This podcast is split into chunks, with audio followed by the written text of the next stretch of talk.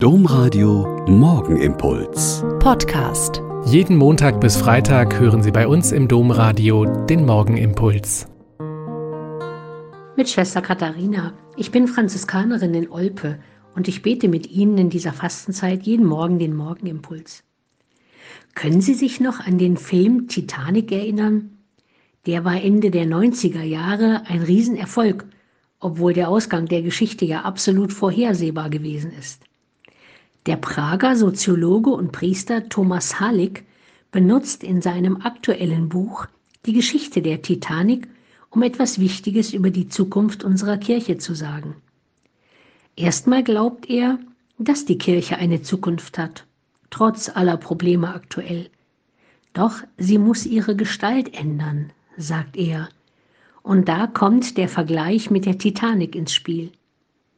Wir diskutieren ja auch in der deutschen Kirche leidenschaftlich über Strukturmaßnahmen.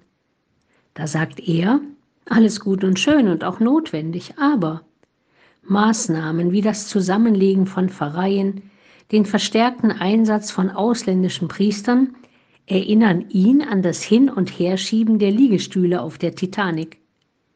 Er möchte weder eine billige Modernisierung der Kirche noch eine Flucht in die Vergangenheit. Wird also unsere Kirche komplett versinken? Nein, sagt er.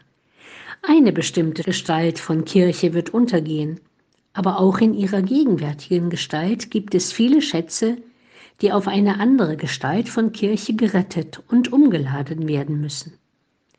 Ich finde es wohltuend, dass Thomas Hallig deutlich die Probleme anspricht, keine einfachen Lösungen verspricht und trotzdem nicht verzweifelt.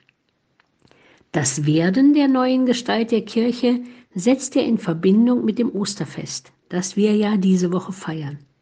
Er ist überzeugt, die Erneuerung der Kirche ist vor allem die Erneuerung des Glaubens und eine Erneuerung des Begreifens, Durchdenkens und der Ausdrucksformen des Glaubens. Seht, ich mache alles neu. Dieses Zitat aus der Offenbarung des Johannes ist die Zusage Gottes an uns und unsere Kirche. Wir brauchen keine Angst vor Veränderungen zu haben.